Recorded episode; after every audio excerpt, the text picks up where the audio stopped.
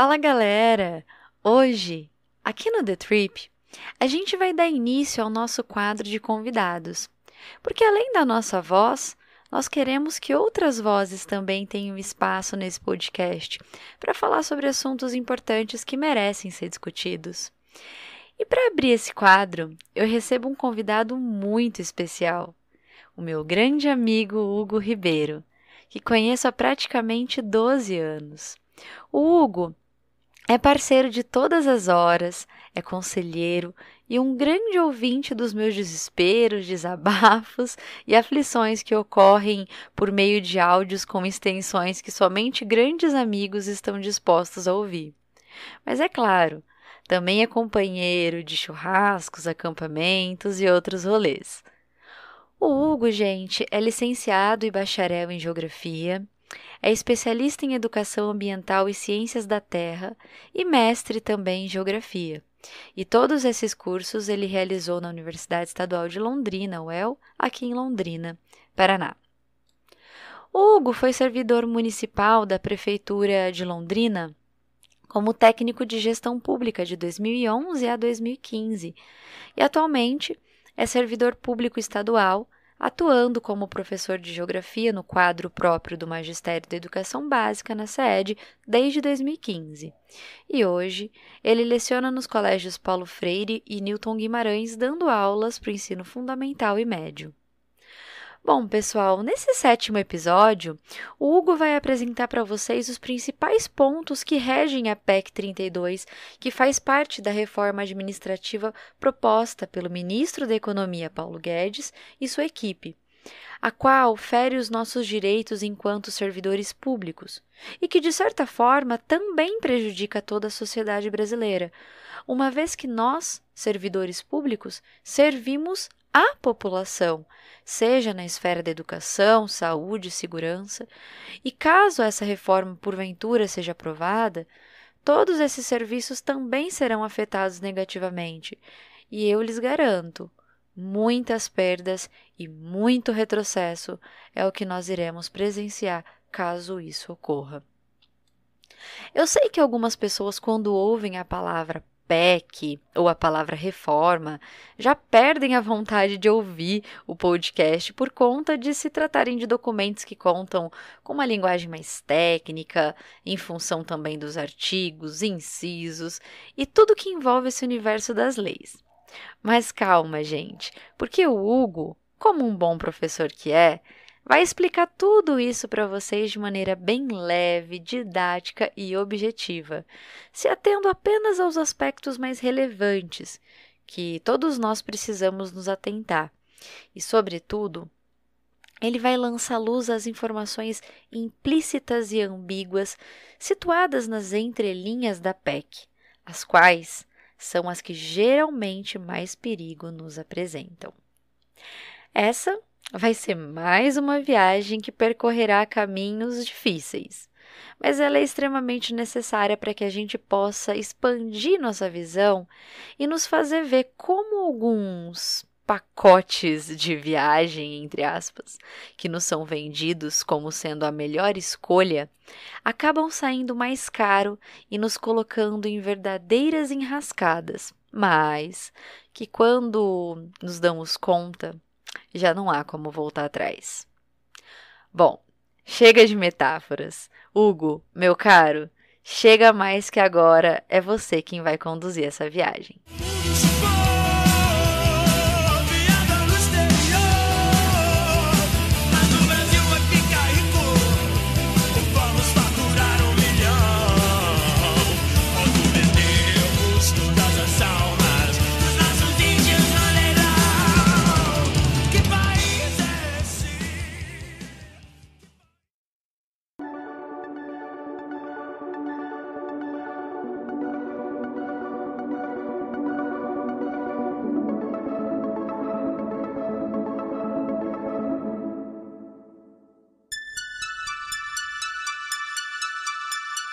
The Trip, The Trip o podcast para você viajar, viajar pelo mágico universo das múltiplas linguagens.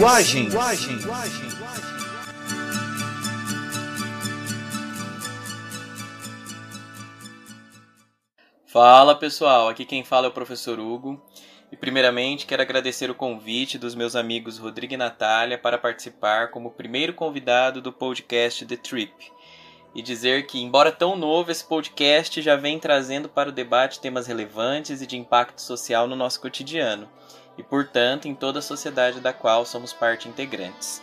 Se você ainda não conhece o podcast The Trip, ele já está disponível nas principais plataformas e também no YouTube.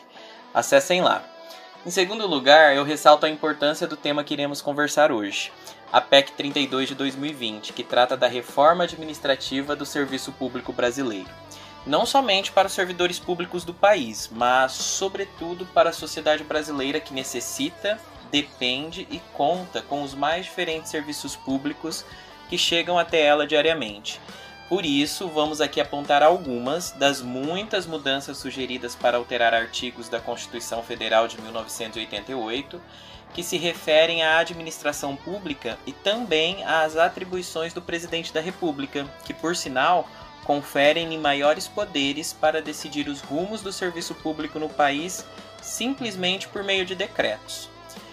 Por fim, pessoal, antes de iniciarmos a nossa conversa propriamente dita, eu quero dizer que a análise aqui realizada sobre algumas das mudanças propostas pela PEC 32 foi feita por mim enquanto professor e também servidor público da educação básica da Rede Estadual de Ensino do Paraná, a partir da leitura e interpretação desse documento e que muito me preocupa sobre os possíveis caminhos tomados pela futura votação dessa proposta, seja para os servidores públicos brasileiros, seja para a sociedade, pois o que vemos é a abertura e desmonte do Estado brasileiro para a privatização e precarização ainda maior do serviço público no país.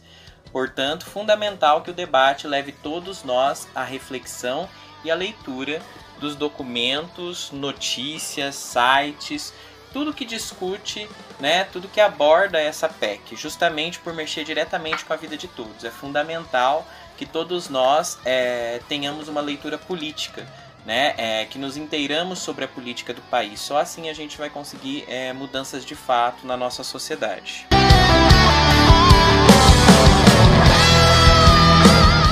Bom, galera, a PEC foi elaborada pelo ministro da Economia, o senhor Paulo Guedes e sua equipe e apresentada para apreciação no dia 3 de setembro de 2020, quando então, a partir daí, começa todo o processo de discussão e análise da proposta. Mas o que é uma PEC?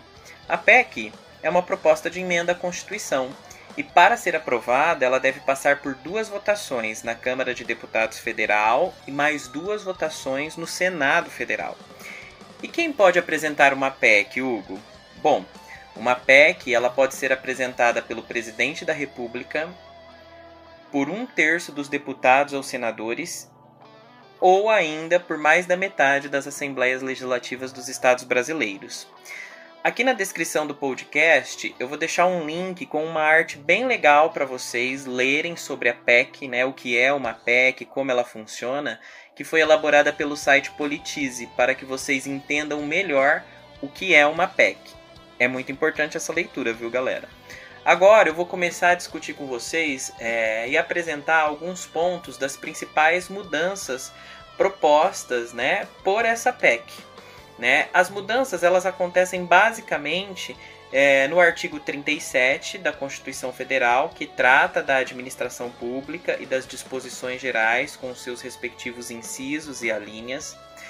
Ela também traz mudanças no artigo 41 que trata dos servidores públicos da federação, né, principalmente no que se refere a cargos, funções, estágio probatório, e também ela traz alterações importantes no artigo 84 da Constituição Federal, que trata das atribuições do cargo do presidente da República, que também são muito importantes e merece uma atenção especial aqui. Vamos lá então conhecer um pouquinho mais dessas principais mudanças que estão aí sendo propostas pela equipe do atual governo brasileiro, na figura do senhor ministro Paulo Guedes?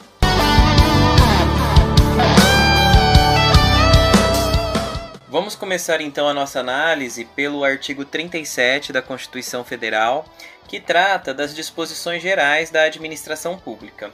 Já há várias mudanças, inclusive no cabeçalho do artigo, a gente já tem uma mudança onde foram incluídos novos princípios, né, além daqueles princípios explícitos na administração pública, que são o princípio da legalidade, impessoalidade, moralidade, publicidade, eficiência, né, outros foram acrescidos no caput do artigo. Além disso, é, nós temos também uma mudança importante no inciso 5 do artigo 37, né, que fala justamente sobre os cargos de liderança e é, perdão, assessoramento, que serão destinados às atribuições estratégicas, gerenciais ou técnicas. Que isso quer dizer? Essa mudança proposta nesse inciso abre possibilidades para que os gestores políticos coloquem em cargos com funções de confiança que hoje são exercidos exclusivamente por servidores ocupantes de cargo efetivo, logo por servidores de carreira, pessoas indicadas por eles e que atendam aos seus próprios interesses e não mais aos da sociedade. Aqui está o perigo do fato de qualquer pessoa indicada pelo político de poder assumir um cargo de confiança sem ser servidor concursado. Isso abre caminhos para mais apadrinhamento no serviço público, e a gente sabe que isso é uma prática recorrente no Brasil, certo? Além disso, também é, observamos mais mudanças no artigo 37 da Constituição Federal de 88, quando é, a proposta inclui novos incisos. Por exemplo, o inciso 23, que vai passar a vigorar com a seguinte redação: é vedada a concessão a qualquer servidor ou empregado da administração pública direta ou de autarquia, fundação, empresa pública ou sociedade de economia mista. Uma série de vedações, né, que vai da linha A à linha J né? Aí a gente vai apontar algumas delas. Né? Por exemplo, no que se refere a férias em período superior a 30 dias pelo período aquisitivo de um ano. Aqui nesse ponto, ou melhor, nessa linha do inciso 23, a PEC não deixa claro e muito menos especificado como ficam cargos que possuem férias de 30 dias e períodos de recesso. Por exemplo, galera, os professores hoje possuem direito às férias de 30 dias e período de recesso em julho, que geralmente varia de 7 a 15 dias, e o recesso do final de dezembro, geralmente de 10 dias, dadas todas as particularidades da provisão professor no país. E isso a PEC não esclarece como que vai ficar, então fica extremamente vago. Outra observação diz respeito aos adicionais referentes a tempo de serviço, independentemente da denominação adotada. Aqui nós temos mais um texto implícito que não deixa claro sobre os adicionais. Hoje, por exemplo, o servidor público percebe pelo exercício do cargo público efetivo de anuênio, que é um incremento de 1% ao ano no salário após passar no estágio probatório de 3 anos, ou quinquênio, que é um incremento de 5% a cada 5 anos de efetivo exercício e atividade no cargo também concedido somente após o cumprimento do estágio probatório, e isso a PEC não deixa claro. Outra característica que a gente observa na linha C do inciso 23 diz justamente respeito ao aumento de remuneração ou de parcelas indenizatórias com efeitos retroativos. Em outras palavras, isso significa que, caso o governante político fique sem repor o salário do servidor público anualmente com base na inflação do período anterior, com a nova proposta, essa reposição não será mais feita de forma retroativa ao congelamento dos salários. Isso quer dizer que o trabalhador acumulará perdas sucessivas no poder aquisitivo do seu salário, visto que hoje a maior parte dos governos políticos não estão honrando com a reposição de inflação anualmente, conforme previsto na Constituição Federal de 1988. Então conseguem perceber como essas mudanças vão dando mais poder ao gestor político, né, e limitando ainda mais as condições de trabalho do servidor público, seja ele na esfera federal, estadual ou municipal. Além disso, temos também aqui na linha D do inciso 23 ainda a licença prêmio, licença assiduidade ou qualquer outro tipo de licença recorrente do tempo de serviço, independente da denominação adotada, galera né? Esse tipo de licença também não existirá mais. Eu quero lembrar vocês que a licença prêmio de 90 dias do servidor público já foi extinta em muitos cargos e funções do serviço público brasileiro. No estado do Paraná, por exemplo, os professores da educação básica pública já não possuem mais essa licença desde o último concurso público, onde foram nomeados de 2015 para cá. Então, isso não é de fato é, nenhuma mudança né, que o ministro da Economia diz estar implantando no serviço público, porque muitos cargos aí de servidores públicos país afora já não possuem mais essa licença prêmio. Né? Só que agora, com a nova proposta de emenda à Constituição, a licença prêmio vai ser extinta por completo de todos os cargos. Só abrindo um parênteses aqui, galera, a licença prêmio né, ela é uma compensação, porque o servidor público, eu não sei se vocês sabem, mas quando ele entra no serviço público, ele recebe salário, né, e aí os benefícios do cargo, né, aqueles que têm benefícios, senão é só a remuneração, os vencimentos mesmo. Né, geralmente o mais básico, como auxílio transporte e às vezes um auxílio alimentação. Lembrando que professor, pelo menos aqui no estado do Paraná, não tem auxílio alimentação, ok? Então acontece o seguinte: é, esse servidor público, quando se aposenta, ele não tem fundo de garantia como funcionário da iniciativa privada, né? Que pode ser retirado e tudo mais. O servidor público ele sai apenas com o seu salário, né? E com o que ele conseguiu avançar e progredir na carreira. Né? Então, os benefícios, por exemplo, ele não carrega na aposentadoria. A gente sabe que auxílio transporte, auxílio alimentação, é, assiduidade, né, esses outros benefícios aí, eles não são contados para fim de aposentadoria. Então fica aí é, esse alerta do que pode acontecer com a carreira do servidor público. A licença prêmio já não existe mais, né? E aí outros fatos vão sendo que limitados conforme a gente vai lendo, né, as propostas é, sugeridas pela equipe do Ministério da Economia com essa PEC. Outra característica aqui muito importante diz respeito à redução de jornada sem a correspondente redução de remuneração. Em outras palavras, essa linha E do inciso 23, ela diz que, de forma direta, é, caso haja redução da jornada de trabalho por qualquer motivo, o servidor público também terá o seu salário reduzido. A gente sabe que isso hoje não acontece né, na administração é, pública mas agora com as mudanças na PEC isso pode vir a acontecer. É, além disso, no inciso 6 que também, ou melhor, no inciso 4 perdão, do artigo 37, é muito preocupante a redação que diz a possibilidade de contratação mediante processo seletivo simplificado, que é o PSS, de pessoal com vínculo por, por prazo determinado, com recursos próprios de custeio. Esse inciso, pessoal, abre brecha para que os gestores políticos priorizem cada vez mais a contratação de pessoal por meio de processo seletivo simplificado. Mas o que isso significa na prática? Ele quer dizer que praticamente desobriga o governo de realizar concursos públicos para os servidores de carreira, tornando o serviço público altamente rotativo, com funcionários temporários, sem vínculo e sem carreira, prejudicando assim a continuidade com qualidade do serviço público. Então é muito importante a gente ficar atento a essas mudanças propostas pela PEC que vão ser votadas na Câmara de Deputados Federais e no Senado nos próximos dias ou meses. Né? Fiquemos bastante atentos a isso. Beleza?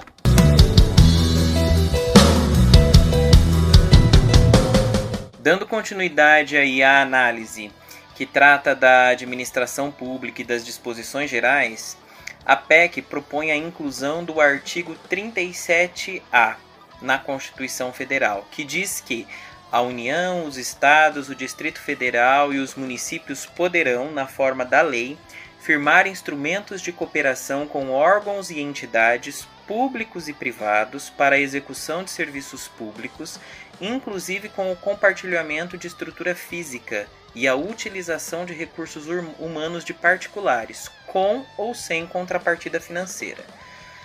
Bom, o que isso quer dizer, pessoal? Isso quer dizer o seguinte: que caso seja aprovado, aqui reside o grande perigo e processo de abertura para o desmonte do Estado brasileiro e a concessão dos serviços à iniciativa privada, que poderá inclusive compartilhar estrutura física dos órgãos e ou instituições públicas.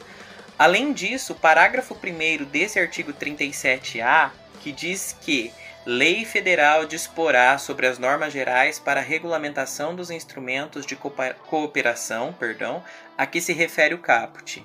Isso significa que esse parágrafo, assim como toda a PEC, não deixa claro como e qual o conteúdo dessa lei federal que virá depois que aprovada a PEC. Isso é um perigo, na verdade é um tiro no escuro e com certeza dá autonomia para que o gestor político, em exercício, pratique o desmonte gradativamente ou de forma rápida, como vemos acontecer no Brasil hoje, de toda a estrutura do serviço público brasileiro e dos servidores que prestam esse serviço.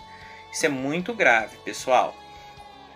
Além disso, a gente também tem aqui é, alterações né, que de, no artigo 39 da Constituição Federal, que deixa muito vago né, como é, será essa lei complementar ou lei federal que vai dispor sobre a gestão de pessoas, remunerações, progressões e promoções, cargos de liderança, Cabe lembrar aqui que hoje o artigo 39 na Constituição Federal de 1988 já está todo estruturado no que se refere à remuneração, requisitos para investimento no cargo, aperfeiçoamento, entre outros critérios. Além disso, segundo diz o próprio artigo 39 na Constituição Federal, o Conselho de Política de Administração e Remuneração de Pessoal deve ser integrado por servidores designados pelos respectivos poderes com essa mudança sugerida pela PEC, não se fala mais da participação dos servidores nas decisões que mexem e influenciam a sua própria carreira.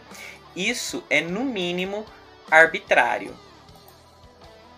Além disso, é, o artigo 39A diz que é outro que vai ser incluído. A União, os estados e o Distrito Federal e os municípios instituirão, no âmbito da sua competência, regime jurídico de pessoal, que compreenderá cinco tipos né, de cargos, cinco tipos de ingresso no serviço público. Aqui está a grande mudança, porque a gente tem cinco tipos diferentes que não dão garantia de nada, que deixa muita coisa implícita, né? E não esclarecida. A gente vai tentar entender um pouquinho o que quer dizer é, esse artigo 39A da proposta de emenda à Constituição.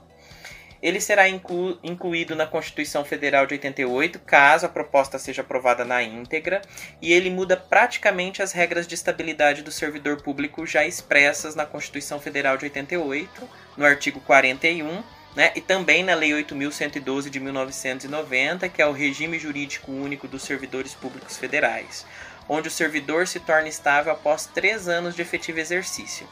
Com as mudanças e a criação de cinco condições diferentes de ingresso no serviço público, pessoal, mais uma vez a forma como está estruturada a redação do texto do artigo, seus respectivos incisos e parágrafos, abre precedentes para praticamente extinguir a estabilidade do servidor e aumentar o número de cargos temporários que não só possuem vínculo. Além disso, prejudica-se a continuidade na carreira do servidor, mesmo aquele com cargo com vínculo por prazo indeterminado, uma vez que não garante estabilidade como de fato é. Caso o político, por exemplo, deseje extinguir o órgão público ou cargos, deixando o servidor desamparado para aquele cargo que ele tanto estudou, concorreu com centenas de milhares de pessoas para passar e que, conforme a vontade do político em exercício, pode ser desligado a qualquer momento da administração pública é muito grave, né? E talvez isso torne o serviço público cada vez mais desinteressante para as pessoas, né? O que vai contribuir ainda mais para o início do processo de privatização do serviço público brasileiro. Lembrando que serviços públicos essenciais, eles chegam até você mesmo que nem sempre eles possuam a qualidade que de fato deveriam ter, justamente porque a gente tem um Estado forte que garante o acesso a esse serviço público. A exemplo, a gente está aí, ó, passamos pela maior pandemia, né? Ou melhor, estamos passando pela maior, pela maior pandemia da nossa história, né? Até mesmo do mundo, quiçá. E aí vemos o que? Como o SUS, Serviço, o Sistema Único de Saúde no Brasil, tem dado conta, né? Apesar de de toda a sua estrutura, né, de dos serviços de atendimento a, ao pessoal com Covid, né? Então assim, a gente é uma nação muito grande, né? Somos 213 milhões de brasileiros, então assim, o SUS ele é único no mundo, né? É um sistema de referência que consegue atingir uma população tão grande como a do Brasil. Então, todos esses serviços assim básicos de saúde, educação, assistência social podem ser prejudicados aí futuramente, caso essa PEC ela seja aprovada na íntegra.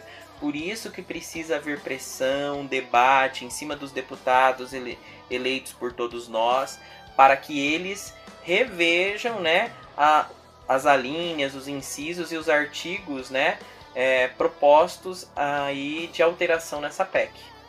Tudo bem?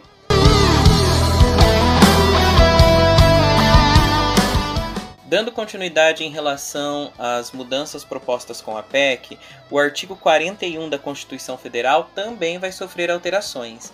E na proposta, ele aparece com a seguinte redação, galera: Adquire a estabilidade o servidor que, após o término do vínculo de experiência, permanecer por um ano em efetivo exercício em cargo típico de Estado, com desempenho satisfatório na forma da lei.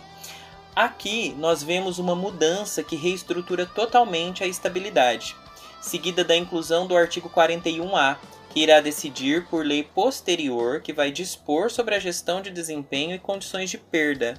Atualmente, o servidor público em estágio probatório passa por seis avaliações, sendo uma a cada seis meses.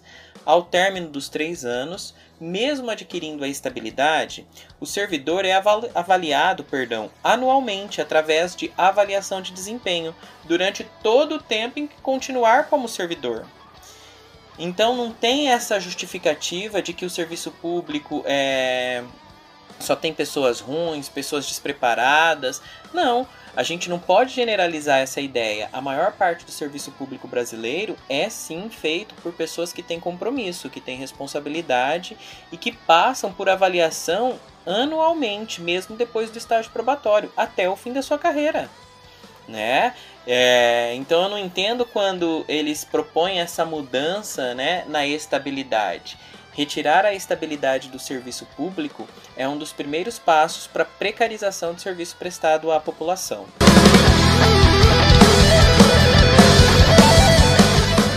Pessoal, atrelado ao artigo 41 da Constituição Federal, que trata é, do cumprimento do estágio probatório pelo servidor público, é importante a gente ressaltar aqui a regulamentação do desligamento por insuficiência de desempenho que passa a ser por lei ordinária e não mais por, por lei complementar, como prega atualmente o artigo 41 da Constituição Federal. Primeiramente, a gente precisa entender um pouquinho qual é a diferença que existe entre lei complementar e lei ordinária. Bom, a lei complementar é aquela que tem a maioria absoluta para aprovação. Por exemplo, no Senado precisaria a, da aprovação de 41 senadores de determinada lei, PEC etc., né? qualquer outro assunto em pauta. O que representa a metade mais um do total de senadores, que são 81. A lei ordinária é a maioria simples para aprovação. Por exemplo, não necessita a presença de todos os senadores na sessão. Se houver, digamos, 50 senadores presentes no dia da votação, precisaria de 25 mais um do total de presentes no dia. A gravidade e seriedade dessa mudança abre precedentes e caminhos para pressões políticas e institucionais, em especial servidores que trabalham no atendimento direto à população, visto que a qualquer momento os futuros servidores ocupantes de cargo por prazo indeterminado, mesmo que concursados, poderão ser demitidos a qualquer momento, caso é, um certo órgão ou serviço deixe de existir. Então é muito importante que a gente fique atento né, a essas leituras que aparecem aí nas entrelinhas né, da proposta de emenda à Constituição enviada pelo Paulo Guedes e sua equipe do Ministério da Economia né, para apreciação da Câmara de Deputados Federal.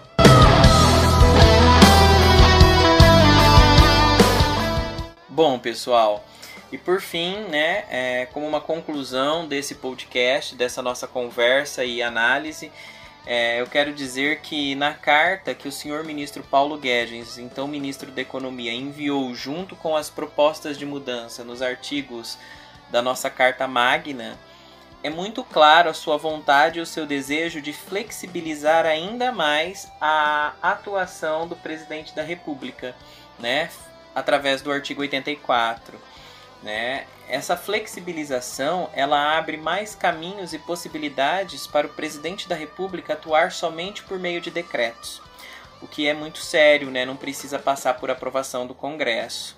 Isso significa mais poder para decidir, muitas vezes de forma arbitrária e autoritária, sobre os rumos do serviço público no país. Atentem-se a isso.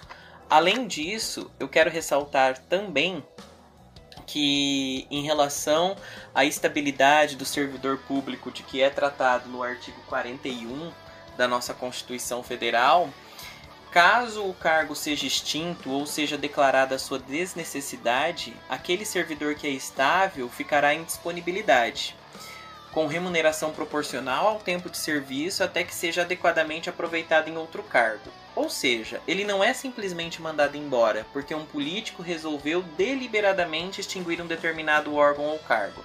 Ele tem a estabilidade que o protege de ações que eventualmente possam ser tomadas de maneira arbitrária.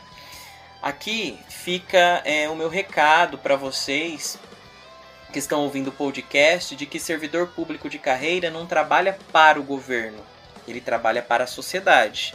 E a estabilidade existe justamente para que a continuidade do serviço público seja mantida independente dos governos eleitos para a sua legislatura. O governo está de passagem. O servidor público estável, não. Muito obrigado a todos por ouvirem esse podcast até o final e espero que eu tenha conseguido esclarecer aí para vocês alguns pontos importantes, né, e delicados que estão sendo propostos nessa PEC 32 de 2020. Tudo bem? Qualquer dúvida pode entrar em contato comigo Aqui no link do podcast vai ficar é, o, os artigos, os vídeos de referência que eu usei para construir essa fala, esse bate-papo com vocês hoje. Muito obrigado a todos e até breve.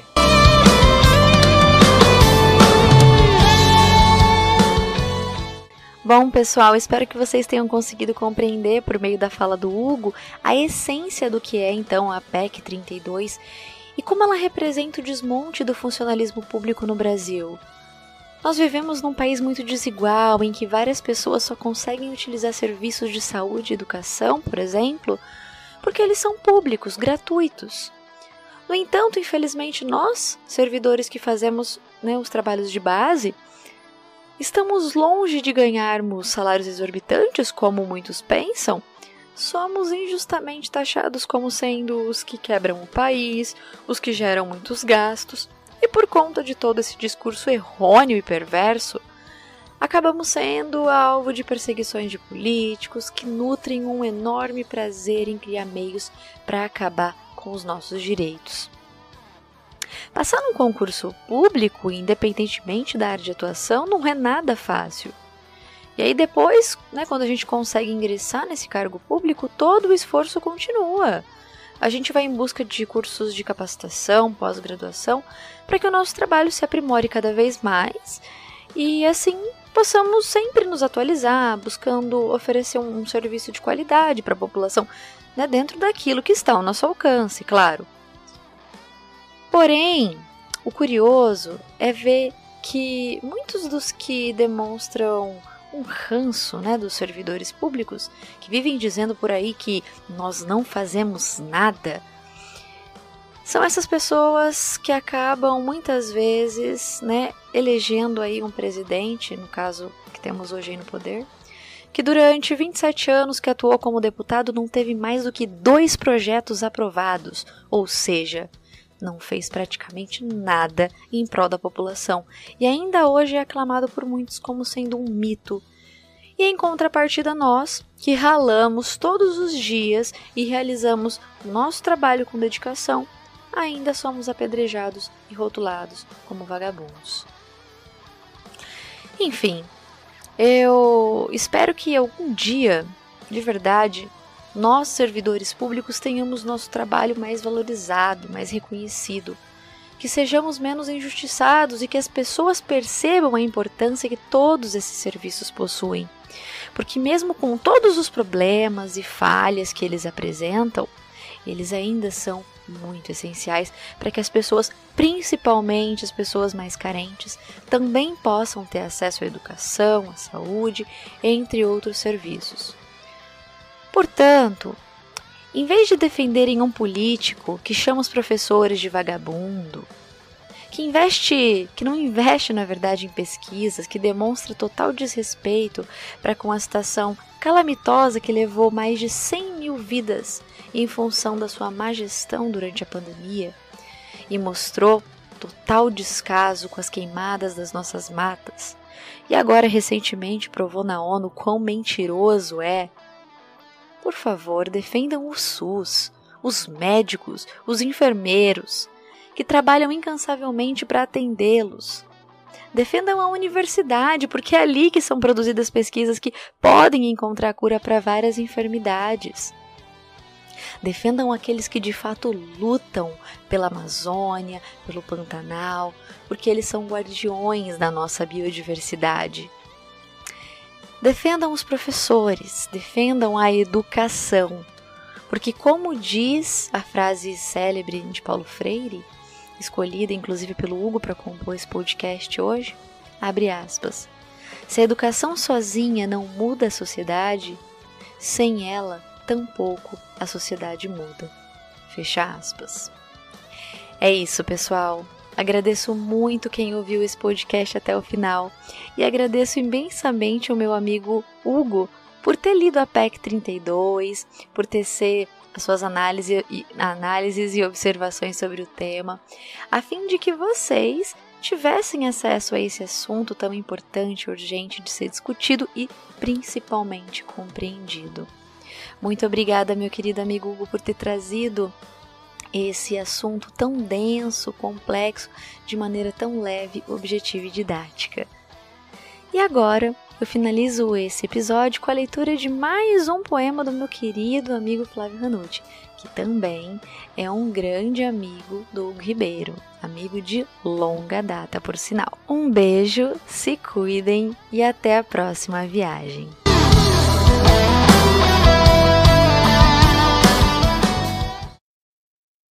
Estado de Direito. Estado diz direito.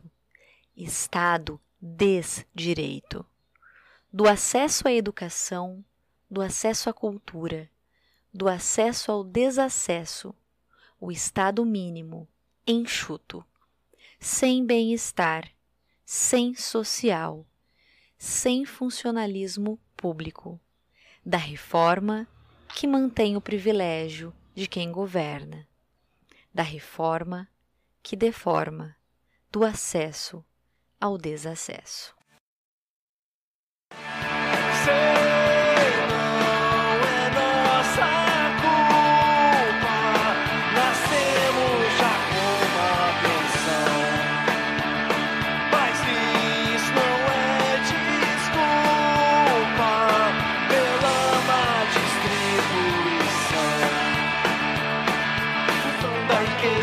E onde é que está?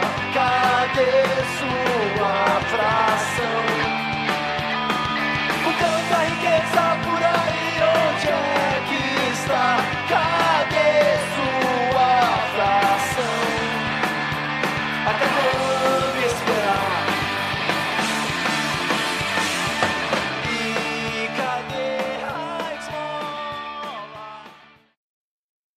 Você escutou The Trip, o podcast que faz viajar pelo mágico universo das múltiplas linguagens.